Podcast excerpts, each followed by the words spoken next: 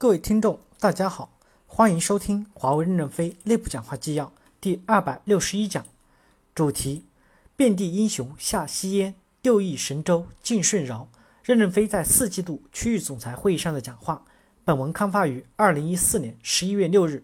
接上文第五部分，变革的目的是为了多产粮食和增加土地的肥力，合理提拔使用干部，目的是为了作战胜利。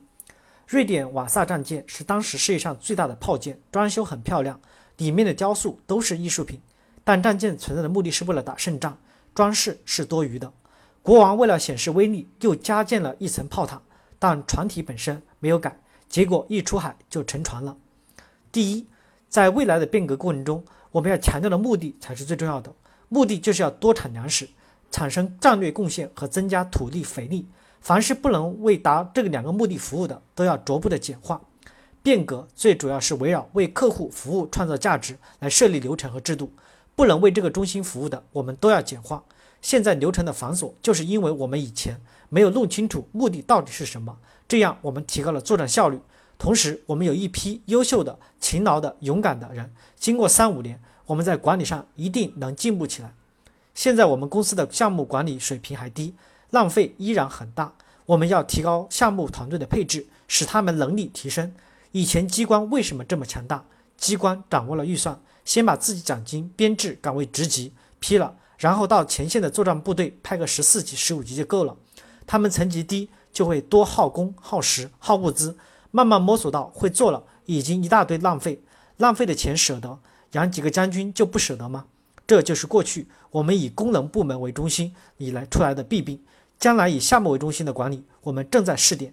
接下来，我们将逐步使作战团队拥有更多的权利，监管前移，来配合授权体系的产生。但过于激进的改革可能会造成崩塌。公司平台的转变需要一个缓慢的过程，大家要有耐心，也需要大家共同努力，而且会有更多的优秀将军产生。第二，在干部使用上，目的是为了作战的胜利，除了胜利，没有其他目的。无论资历、年龄。我对所有人的看法都是一致的。公司破格提拔了一些干部，是把他们作为标杆，让标准向右看齐。凭什么工厂上岗领的人不能当连长？我们以前说要用会带兵的人，这次我盯着把人力资源提纲中的会带兵的人改掉了。山头都已经被他攻下了，还会还说他不会带兵？不会带兵，给他派一个赵刚去。互联网时代是英雄辈出的时代，因为学习容易了。过去你要看标准，要背一背。背几背箩筐上前线，一张一张的翻。而现在看标准，不仅可以翻电子件，还可以检索相关条文，组合在一起看。年轻人总结经验的进步速度在加快，后生也是可畏的。华为大学那么多表格，读懂这些表格，拿去两个站点实践，也就明白了。不也才二三十岁吗？怎么就不能提拔起来？第六部分，注聚焦主航道，非主航道业务首先要盈利，敢于放弃一些亏损的项目，抢占战略机会点。曼斯坦因失去的胜利讲到，不要在非战略机会点上消耗了战略竞争力量。我们公司一定要抢占战略目标的成功，把研发和区域切开了。研发是一个独立的模块，研发若跟区域捆在一起，就是去满足低端客户的需求，放弃了战略机会。优质资源向优质客户需求倾斜，要放弃一些低端客户需求。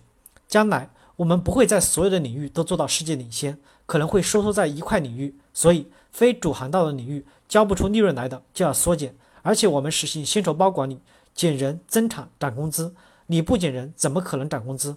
有人会说我们机会主义就是要逼你转型，就像当年逼余承东一样，消费者闭机不就转型过来了吗？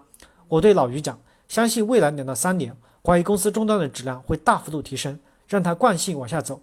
老于应该重点抓商业模式、计划管理这些方面，而且专门讲了我的一个观点：你们这棵桃子树上一定要结西瓜。不能只结桃子这一种商业模式，因为桃树的树干就是公共公司共同支撑平台，如服务平台、维修平台、财务平台等等。